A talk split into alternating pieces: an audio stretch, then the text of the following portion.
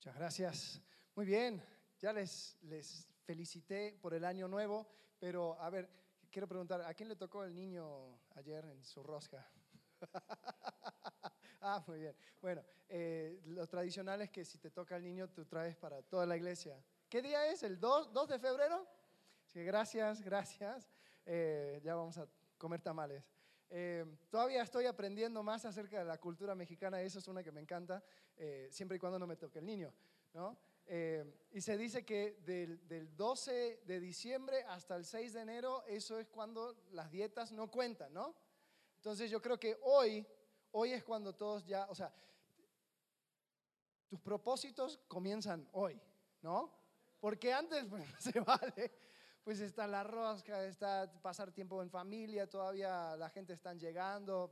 Y bueno, eh, les dije al grupo de las 10 de la mañana que ellos eran los, los valientes y los que tenían fe, porque esta es la primera semana donde ya comenzamos con los dos servicios, 10 y 12. Y creo que algunos eh, que están entre vosotros, que dijeron, no, ya me quemé tres veces, que vine simplemente para poner sillas, esta vez no, voy a llegar a las 12, te quiero decir que ya se puede volver. si, si, estás así de refugiado eh, y, sueles ir al servicio de las 10, ya no se preocupen, ya eh, volvimos a, entrar al, tiempo normal 10 y 12. Pero de todas formas, aquí estamos y, y, la verdad, eh, enfrentando un año nuevo.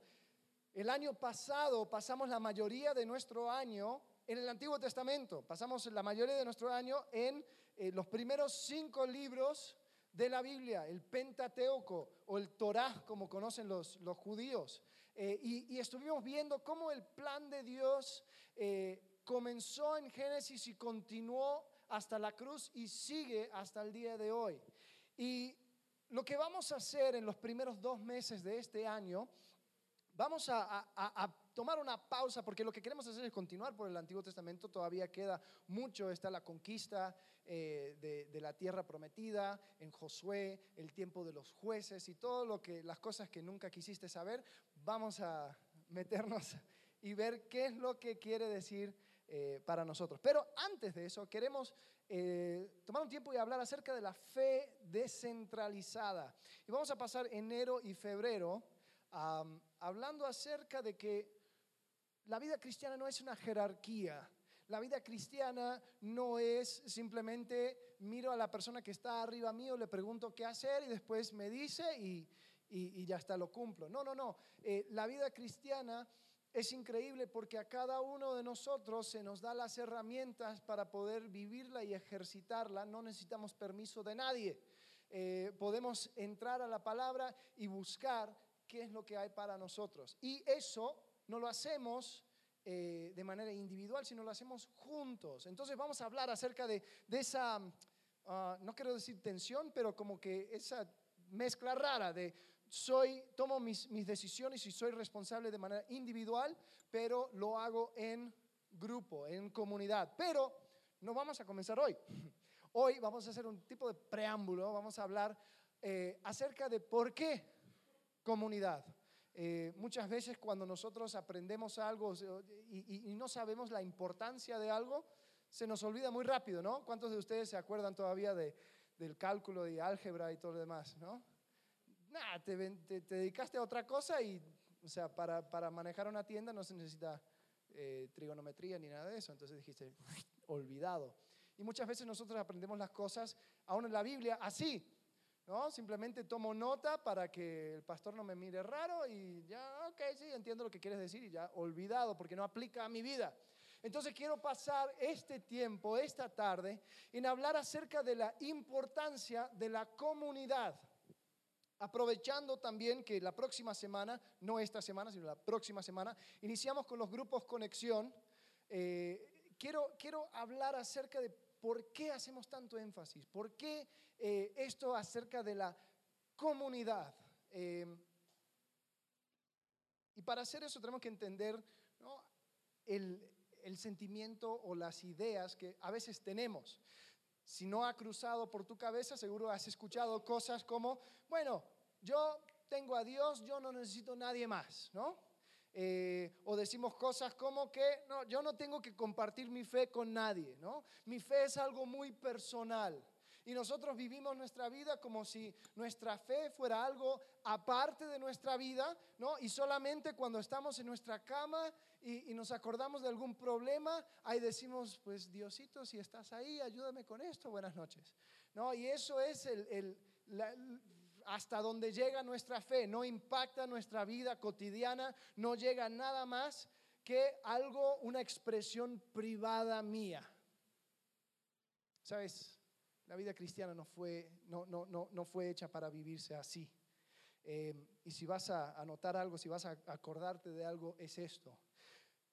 Es imposible, es imposible vivir una vida plena en Cristo sin comunidad. Es imposible vivir una vida plena en Cristo sin comunidad. Acabamos de pasar un tiempo alabando y cantando y diciendo a Dios, Dios, tómame, Dios, úsame, Dios. ¿Sabes?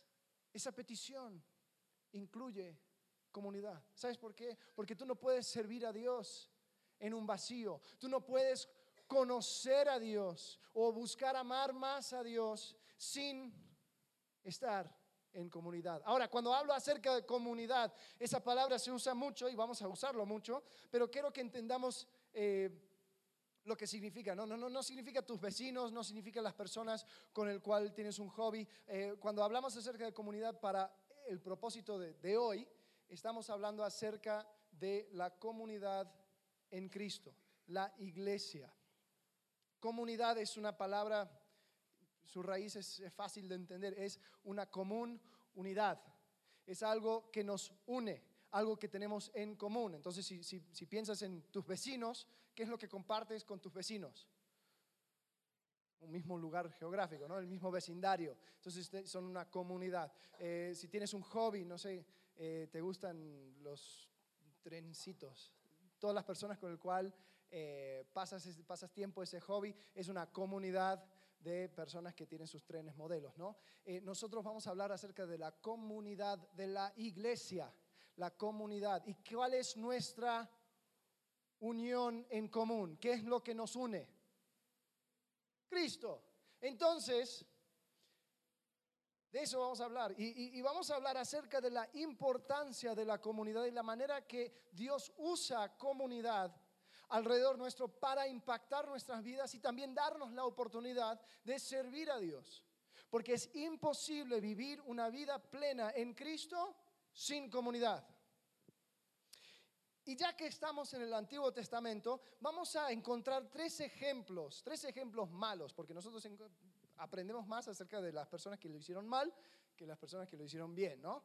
Eh, entonces vamos a encontrar tres ejemplos malos donde abandonaron comunidad y experimentaron eh, consecuencias acerca de esto. Entonces, si vamos a poner un título a este mensaje es Comunidad, abandónalo a tu propio riesgo. Comunidad, abandónalo a tu propio riesgo. Y vamos a encontrar tres personas. Vamos a hablar acerca de Elías, de David y del nieto de David, eh, Roboam. La primera es Elías. Nosotros conocemos a Elías como aquel profeta que estuvo en el reino del norte llamado Israel y este Elías se encontró en una sociedad que había abandonado completamente a Dios. Los reyes en aquel entonces, o el rey más bien, se llamaba Acab y su esposa Jezabel. Hay una razón por la cual Jezabel no es un nombre que se, se pone eh, con frecuencia a las chicas, perdón si conoces algún Jezabel, eh, pero es porque esta mujer era una mujer mala y, ella promovió la adoración de un dios cananeo llamado Baal.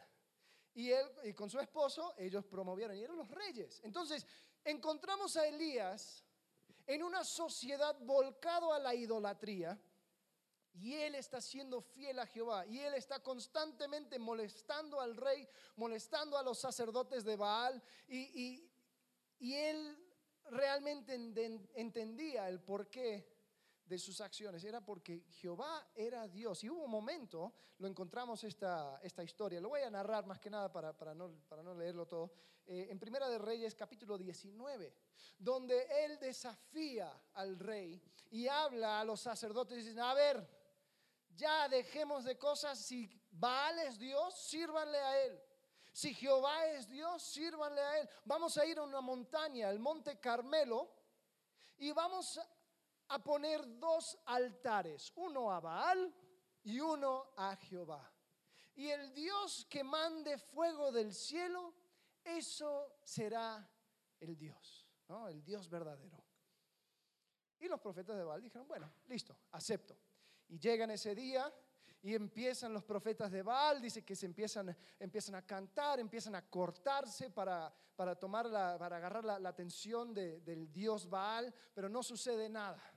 Y ahí están por horas y horas y horas y no sucede nada. Y Elías se burla. Pero finalmente le toca a él y dice, ok, bien, eh, la primera cosa que vamos a hacer es que vamos a mojar eh, la madera para que no diga que yo puse el fuego ni nada de eso.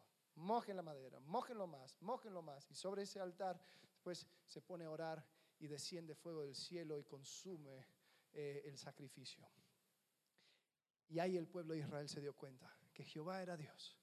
Y van inspirados por ese momento, toman a los 450 sacerdotes de Baal y les mata.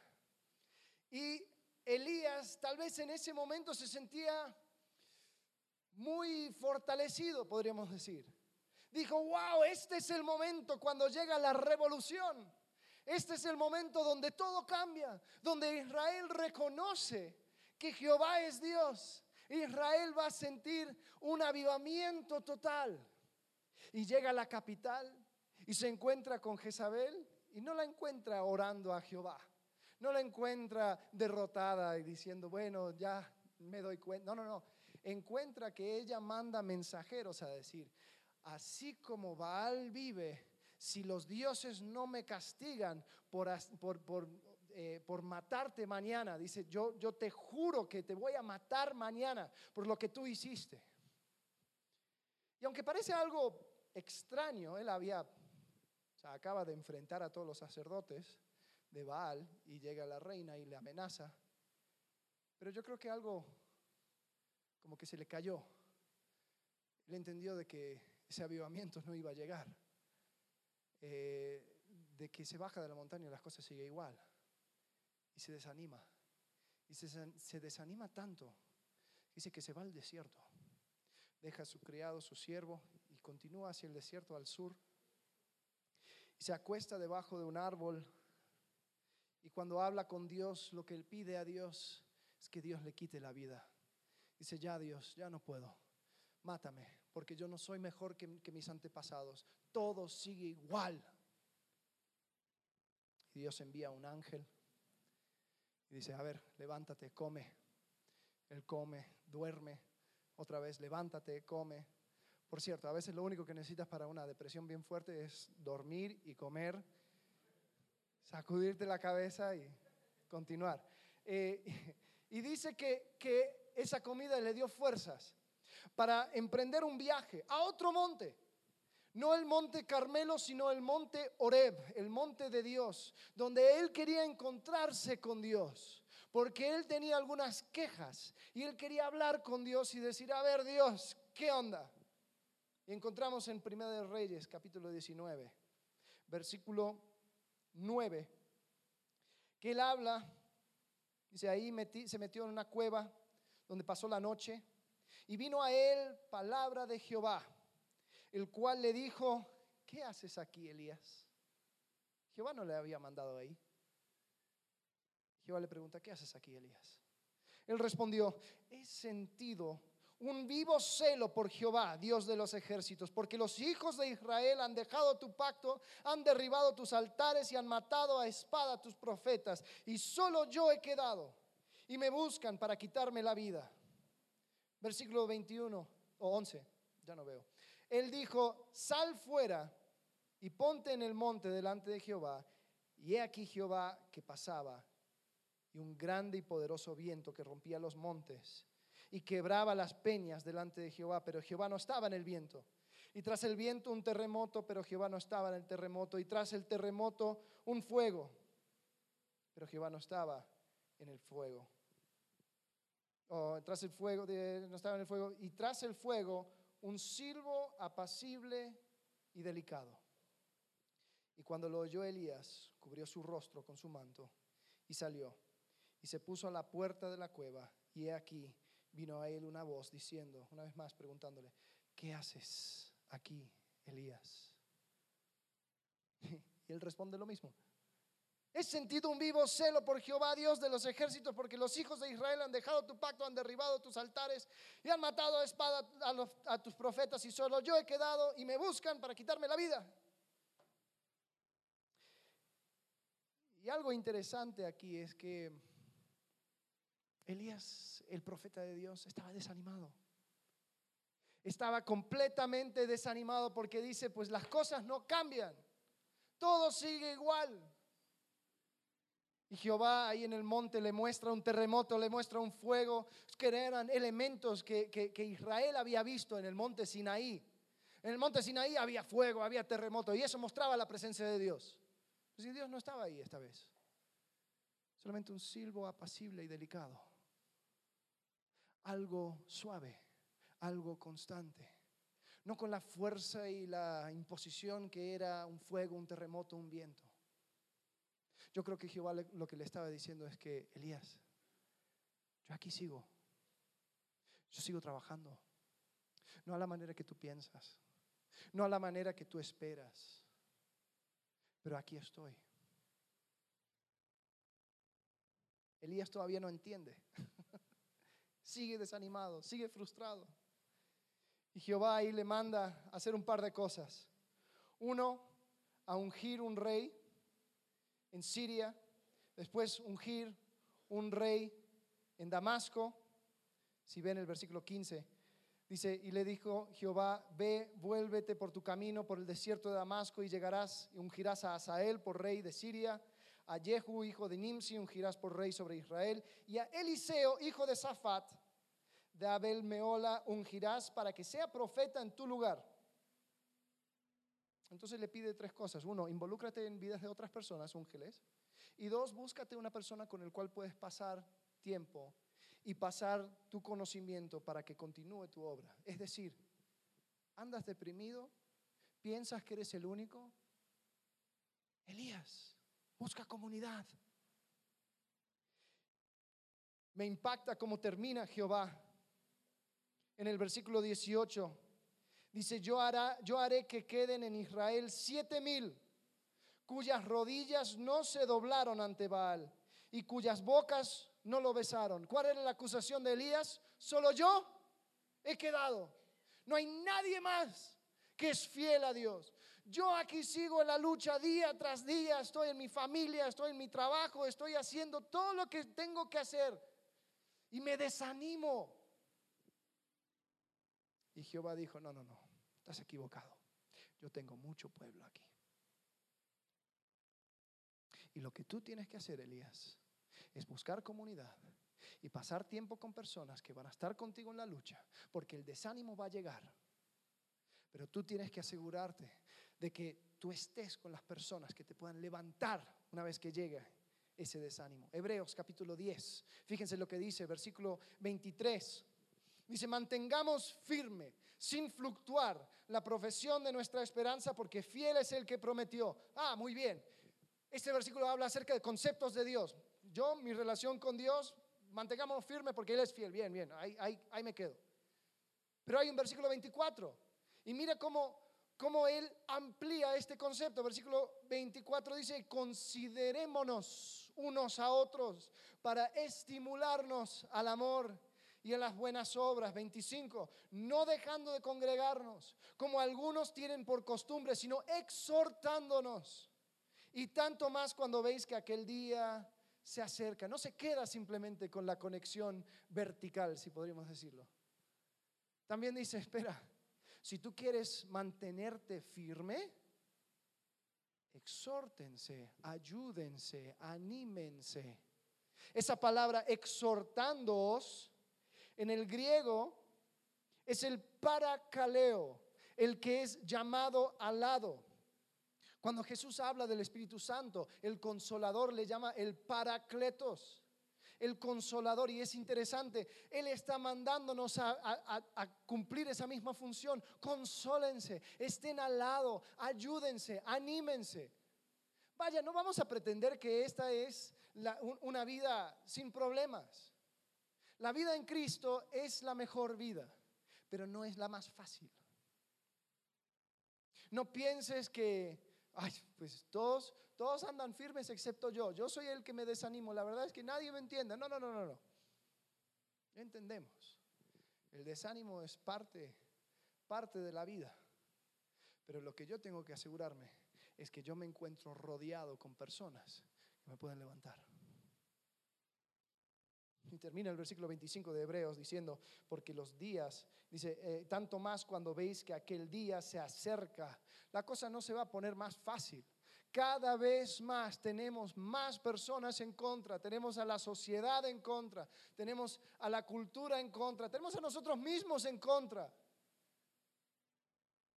¿Cuántos de nosotros emprendemos algo y ahora estamos comenzando el año y un montón de propósitos? Sí, voy a hacer esto y voy a hacer lo otro y voy a hacer lo otro, voy a hacer lo otro. Ajá, espérate a febrero. Porque te vas a dar cuenta que tú eres tu propio enemigo. La única manera de, de contrarrestar eso no es tú echarle más ganas, sino tú acércate más a la comunidad en Cristo. Dios usa a otros para consolarnos. Elías, al apartarse, al permitirse creer la mentira de que él era el único fiel a Jehová, se expuso al desánimo. Y Dios le dijo que buscara una persona eh, con el cual podía compartir la carga. ¿Tienes personas a tu lado que pueden compartir tu carga? No esperes que lleguen. Seamos intencionales en rodearnos con esas personas. Porque así como, como le cayó de sorpresa a Elías, a veces nos cae de sorpresa de que hay un montón de personas a nuestro alrededor que están listos y dispuestos a ayudar, pero nosotros no queremos ni siquiera buscarles. Cuando abandono la comunidad, abandono el ánimo que nos puede dar. Pues encontramos a David. David, el rey ideal, el rey eh, que conquistó la ciudad de Jerusalén, el rey según el corazón de Dios, conocemos su caída. En 2 de Samuel capítulo 11, versículo 1, relata la historia de David cuando él cae y él termina adulterando y termina asesinando a una persona y empieza su descenso y todas las consecuencias que iba a impactar a todo el resto de su vida comienza aquí. Fíjense lo que dice David. Aconteció al año siguiente, en el tiempo que salen los reyes a la guerra, que David envió a Joab y con él a sus siervos y a toda Israel y destruyeron los amonitas y sitiaron a Rabá, pero David se quedó en Jerusalén. Fíjense ese primer versículo. Dice, comienza, aconteció al año siguiente, en el tiempo que salen, ¿quiénes? ¿Y quién era el rey? ¿Y dónde estaba? Se quedó en casa. O sea, hay primera, primera cosa, él no está con su comunidad, él no está con la gente con el cual tendría que estar, él está en el otro lado. Versículo 2. Y sucedió un día al caer la tarde, que se levantó David de su lecho y se paseaba sobre el terrado de la casa real y vio desde el terrado a una mujer que se estaba bañando, la cual era muy hermosa. Envió David a preguntar por aquella mujer. Entonces él pregunta, oye, siervo, mira, tú esa mujer, sí, la que está ahí bañándose desnuda, esa, ¿quién es? Y le dijeron, aquella es Betsabé, hija de Eliam, mujer de Urías Eteo. Versículo 4. Y envió David mensajeros y la tomó y vino a él. Y él durmió con ella. Luego ella se purificó de su inmundicia y volvió a su casa. Versículo 5. Y concibió la mujer. Ah. Y envió a hacerlo saber a David diciendo, estoy encinta. Ahora, David no sabía qué hacer, ¿no? Porque hoy en día se dice, cuando, cuando me enteré que mi, mi novia estaba embarazada, todo cambió. Mi número de teléfono, mi celular, la dirección, todo cambió. Pero David era el rey, ¿dónde se iba a ir? Entonces él tenía que de una manera tapar el problema. Y ahí comienza por las buenas, llama a, a, Urias, al esposo, dice, ok, a ver, vente a la casa real de la batalla, pasa un tiempo aquí, y aprovecha, pasa un tiempo con tu esposa, ¿por qué no? Y este Urias era muy noble, más noble que David, y dijo, yo cómo voy a hacer si mis compañeros están en tiendas y están luchando y están, no, no, no, yo no, yo no voy a hacer eso. Ay, no funcionó. Entonces va por la segunda, dice, a ver, le voy a emborrachar y después ahí no va a poder decir que no. Pero Urias, borracho, era más noble que David cuerdo. Y dice, no, no lo voy a hacer. Y ya David se encontró sin opción. Manda un mensaje a Joab, su general, y dice, a ver, quiero que coloques a Urias. Urias era amigo de David. En otro momento habla de Urias como uno de sus valientes. Esto no, no era cualquier hombre. Si quiero que coloques a Urias enfrente de la batalla, donde está más complicado, donde sabes que los expertos del otro lado están, y que ustedes hagan un paso para atrás. Básicamente estaba mandando asesinar a Urias. Le llega el mensaje al general. El general lo hace y manda un mensaje a David diciendo, bueno, Desafortunadamente, Urias y algunos otros muchachos murieron en la batalla. Los siervos que le, entregaron el mensaje pensaron que David iba a estar furioso. Pero David dijo, ah, no, que no se preocupe el general, estas cosas suceden. Y ahí pensó que tapó todo, ¿no? Ese es capítulo 11 de Segunda Samuel. Después en el capítulo 12 aparece un profeta. Algunos de ustedes que conocen la historia, ¿cómo se llama el profeta? Natán. El profeta Natán era el profeta de aquel entonces y él llega al rey. El rey no le invita, él ahí llega solo y por medio de una historia, no vamos a entrar en el tema, pero le confronta. Dice básicamente, David, estás mal. Y gracias a Dios David responde de la mejor manera, se, se arrepiente de su pecado y todo lo demás. Pero quiero, quiero hacerte ver algo. De capítulo 11 a capítulo 12, del momento en que él comete el crimen hasta que él es confrontado y se arrepiente, ¿sabes cuánto tiempo pasa? Bueno, la verdad no sabemos, pero sí sabemos una cosa. Aguanta, estos son estimados. El niño ya había nacido. Entonces mínimo nueve meses. Mínimo. No sabemos cuántos años tenía el, el niño. Pero ya había pasado alrededor de un año, un año, donde David se escapaba de la mirada de su general, un año donde tenía que asegurarse que sus siervos no andaban diciendo cosas, un año donde esquivaba el consejo de las personas, un año donde se apartaba de la comunidad de los hombres sabios de Israel porque él no quería luchar con su pecado. ¿Y cuándo fue el momento en que se puso en su relación correcta con Dios? Cuando una persona le confronta. Dios pudo haber llegado desde el cielo así, David. Sí, podría haberlo hecho. Pero curioso que usó personas. Te digo algo, el 99.99% del tiempo en tu vida cristiana, Dios te va a hablar por medio de su palabra y por medio de otras personas. No te creas la mentira de que algo místico va a suceder y tú, mi corazón cambió. No, tú tienes que estar en la comunidad si quieres ser parte del cambio que Dios quiere hacer en tu corazón. Porque cuando te alejas, pones en riesgo tu propio corazón.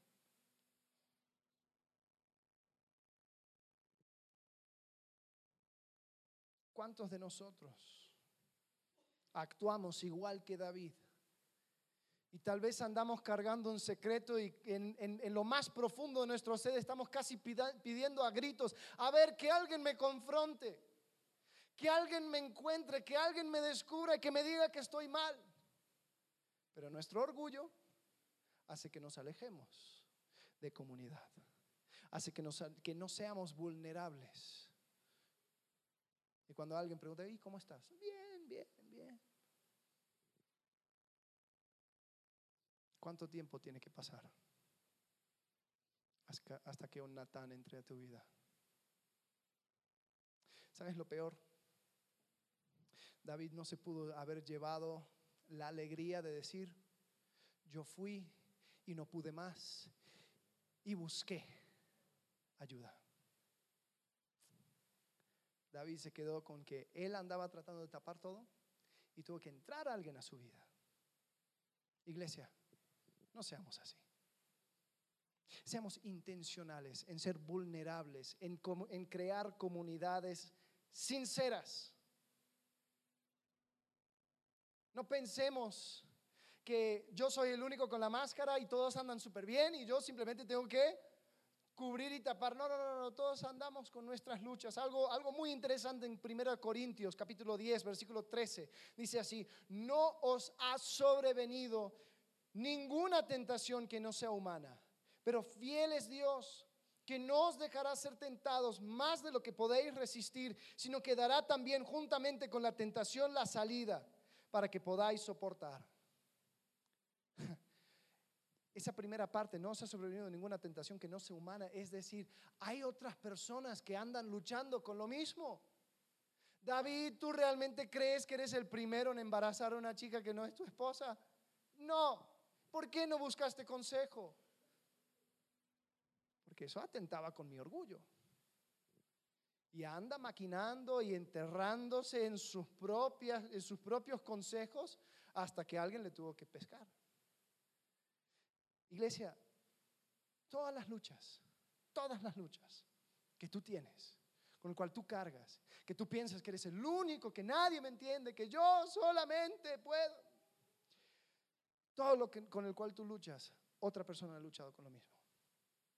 Y hay personas, escuchen bien, hay personas en esta iglesia que pueden ser de ayuda sin medida para tu vida si solo te abrieras, si solo fueras vulnerable, si solo buscaras crecer en comunidad. Que una vida plena en Cristo es imposible vivir sin comunidad. Capítulo 5 de Santiago, versículo 16, dice, confesaos vuestras ofensas unos a otros y orad que seáis, eh, orad unos por otros para que seáis sanados. La oración eficaz del justo puede mucho, interesante. Dios usa la vulnerabilidad en la comunidad de los santos como su manera de traer sanidad a nuestros corazones. Dios usa la confesión unos a otros. Ah, yo con Dios, yo no tengo que decirle nada a nadie. Ok, pero ¿tú quieres sanar tu corazón? Eso es horizontal.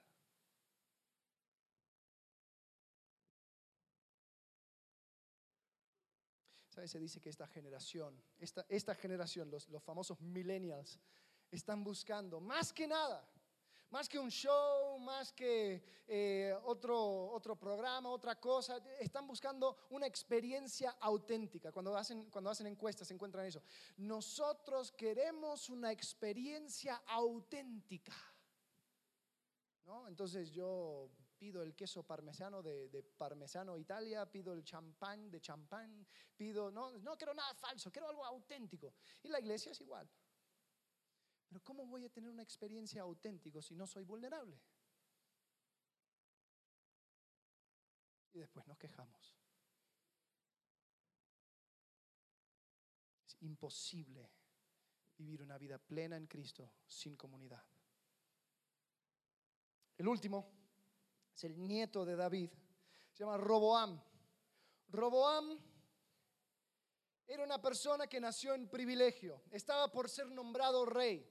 Estaba David, después su papá Salomón y ahora Roboam iba a ser nombrado el rey. Pero su papá Salomón había crecido el imperio, el reino de Israel eh, creció muchísimo, pero creció a las espaldas de los israelitas, puso un montón de impuestos, le hizo la vida muy dura.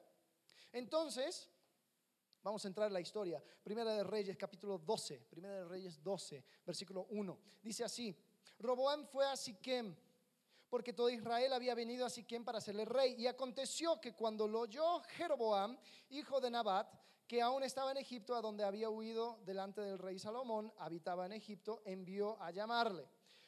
Vino pues Jeroboam y toda la congregación de Israel y hablaron a Roboam, diciendo, entonces esto es como que antes de la coronación, oye, mira, algunas cosillas antes de que seas nombrado rey. Versículo 4, tu padre agravó nuestro yugo, mas ahora disminuye tú algo de la dura servidumbre de tu Padre y del yugo pesado que puso sobre nosotros y te serviremos. Y él les dijo, idos, y de aquí a tres días volver a mí. Y el pueblo se fue. Entonces el rey Roboam pidió consejo de los ancianos. Muy bien, Roboam pidió consejo de los ancianos que habían estado delante de Salomón, su padre, cuando vivía, y dijo, ¿cómo aconsejáis vosotros que responda este pueblo?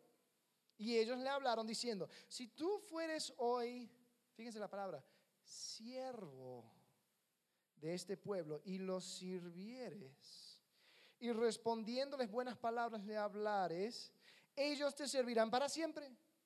Pero él dejó el consejo de los ancianos, eh, que, los, que los ancianos le habían dado, y pidió consejo de los jóvenes que se habían criado con él y estaban delante de él. Y él les dijo, ¿cómo aconsejáis vosotros que respondamos a este pueblo que me ha hablado diciendo, disminuye algo del yugo que tu padre puso sobre nosotros? Entonces los jóvenes tenían otra idea. Entonces los jóvenes que se habían criado con él le respondieron diciendo, así hablarás a este pueblo que te ha dicho estas palabras, tu padre agravó nuestro yugo, mas tú disminuyenos algo, así les hablarás. El menor dedo de los míos es más grueso que los lomos de mis padres, de mi padre. Ahora pues mi padre os cargó de pesado yugo, mas yo añadiré a vuestro yugo.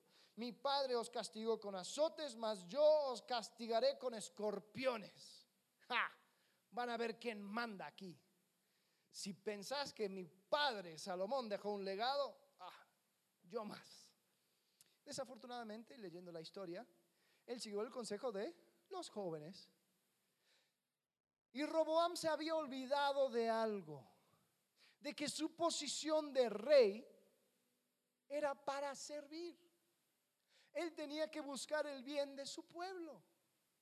Entonces, él sufrió la consecuencia porque abandonó el propósito de la comunidad por su propia comodidad. Y sabes, lo que Roboam hizo es algo que tal vez nosotros hacemos muchas veces. Él prefirió quedarse en su zona de confort con los jóvenes con el cual él había eh, crecido y olvidar la comunidad mayor del pueblo de Israel. Y decir, ¿sabes qué? Yo con los míos voy a buscar el bien de los míos y nada más. ¿Sabes? Tenemos ese error, pensamos eso, de que si yo solamente con mi familia, con mi gente, con las personas con el cual me siento cómodo, tengo una cierta comunidad, eso con eso basta. Ya está. Pero ¿qué es lo que estoy haciendo? Estoy tratando de mantenerme dentro de mi circulito de comodidad. ¿Sabes? El escuchar opiniones de personas que no son las personas que crecieron con nosotros, nuestra familia, gente o tal vez personas de diferente generación, eh, pasar tiempo con personas que no son iguales que nosotros, nos puede incomodar. Y es muy raro esto de la iglesia, porque hay personas de todos diferentes eh, estilos de vida, diferentes contextos, y nos unimos bajo una común unión que es Cristo. Pero nosotros muchas veces preferimos la común unión de, llámelo lo que quieras, de nuestra edad, de nuestra familia, de, las personas que nos caen bien, ¿no? Y entramos y salimos de la iglesia así como un huddle del, del fútbol americano, ¿no? Entro, salgo, no permito que nadie me hable, no permito que nadie interactúe conmigo porque yo estoy con los tres, cuatro con el cual me llevo bien y ya. Estamos siendo iguales que Roboam. Estamos diciendo, ¿sabes qué? Yo y los míos y nadie más. El propósito de la comunidad es para ayudar. Sabes, muchas veces nosotros queremos que Dios obre a través de nosotros, que Dios trabaje eh, por medio de nosotros. Ahora, ¿tú piensas que eso va a suceder tú solito? ¿Tú piensas que eso va a suceder eh, en ausencia de otras personas? No, no, no, no. Si tú quieres que Dios te use, eso sucede en un contexto de comunidad. Eso sucede en un contexto donde tal vez te vas a incomodar un poco. Pero hay personas que se, niegan a eso y después empiezan a pensar, oye, es que la verdad mi vida cristiana es igual que la del año pasado, del año antepasado, el año antes de eso. ¿Por qué no crezco? Estamos muy cómodos. Mira lo que dice Filipenses capítulo 2, versículo 3 al 5. Nada hagáis por contienda o por vanagloria, antes bien con humildad, estimando a cada uno de los demás como superiores a él mismo, no mirando cada uno por lo suyo propio, sino cada cual también por lo de los otros. Haya pues en vosotros este sentir que hubo también en Cristo Jesús ¿Te das cuenta? El propósito de comunidad es para ayudar. Sin embargo, muchas veces tenemos una, idea consumista acerca de la comunidad de la iglesia. Y si no me sirve, si no es, si no es lo que yo necesito, y exijo y exijo y exijo y exijo, y me quejo y me quejo y me quejo, se dice que algunas personas se van a, la comida del domingo es pastor rostizado. Porque despedazan todo lo que dijo y dirán, ah, no, eso estuvo mal, eso estuvo mal, la verdad no me gustó tal y no me gustó tal otra cosa y todo lo demás, ¿no? Y comemos pastor rostizado todos los domingos. Y nos olvidamos que hay un propósito mayor por el cual estamos aquí. Esta comunidad que formamos es para que nos ayudemos. ¿Cuál es la unión en común que tienes? Ahora, si, si tú te das cuenta que tú solamente tratas personas que tienen una unión en común, que no es Cristo, querido, amplía tu círculo. Amplía tu círculo. Porque hay bendiciones que tú estás dejando sobre la mesa. Dios quiere obrar en ti y a través de ti, pero a causa de nuestro propio orgullo no lo hacemos y no queremos. Mira lo que dice en Efesios capítulo 2, versículo 12. Dice, en aquel tiempo estabais sin Cristo, alejados de la ciudadanía de Israel y ajenos a los pactos de la promesa, sin esperanza y sin Dios en el mundo.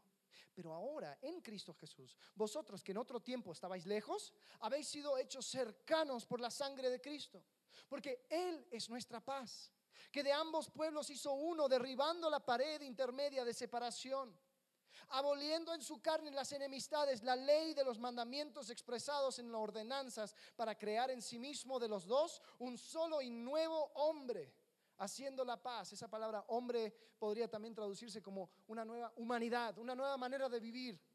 Versículo 16, y mediante la cruz, reconciliar con Dios a ambos en un solo cuerpo, matando en ella las enemistades. Y vino y anunció las buenas nuevas de paz a vosotros que estabais lejos a los que estaban cerca, porque por medio de él, fíjense bien, eh, aquí vamos a ver el propósito de comunidad. Dios, Dios está diciendo, yo les traje, eran gentiles, estaban ajenos de mis propósitos, pero yo les uní, ahora son parte de una comunidad mayor, dice, porque por medio de Él los unos y los otros tenemos entrada por un mismo espíritu al Padre. Así que ya no sois extranjeros ni advenedizos, sino conciudadanos de los santos y miembros de la familia de Dios, edificados sobre el fundamento de los apóstoles y profetas, siendo la principal piedra de ángulo Jesucristo mismo, Él es nuestra común unión.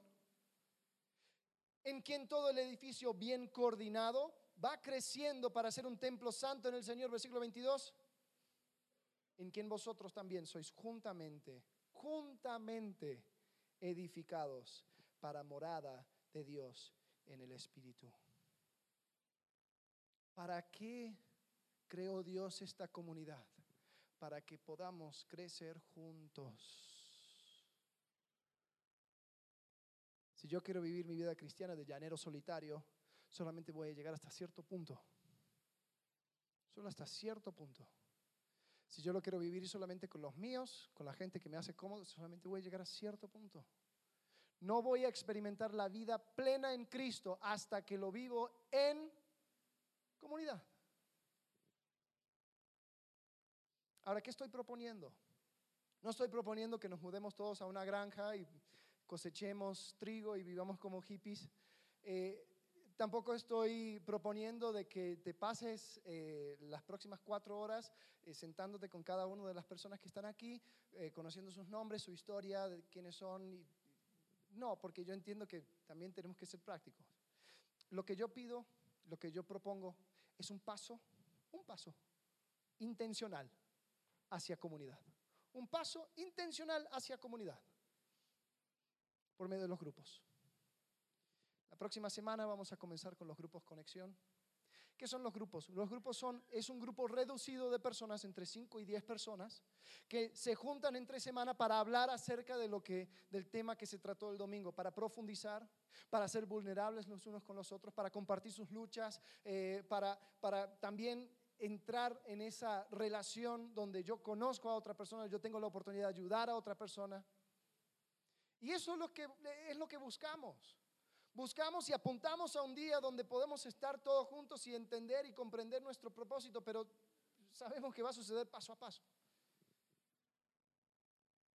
Entonces yo te quiero desafiar a que seas intencional, intencional en vivir en comunidad. Si tú dices, no, ya tengo comunidad, ya, yo sí, bueno, amplíalo. Tenemos también lo que Jorge mencionó, fundamentos.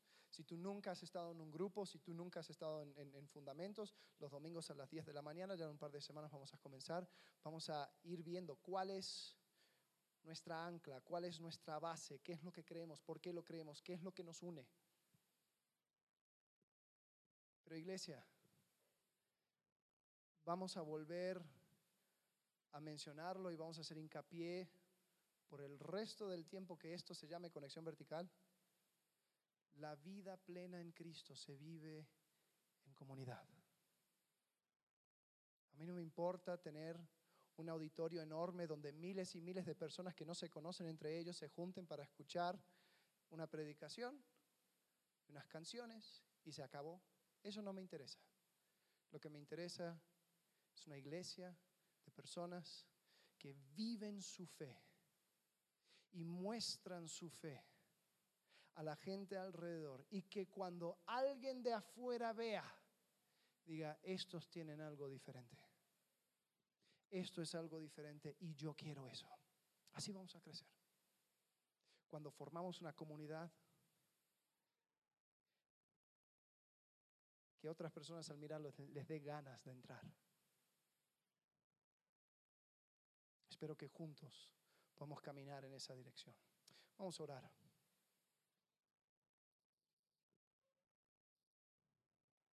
Padre, gracias porque tú eres bueno, porque tú has creado esta unidad, Señor, por medio del Espíritu.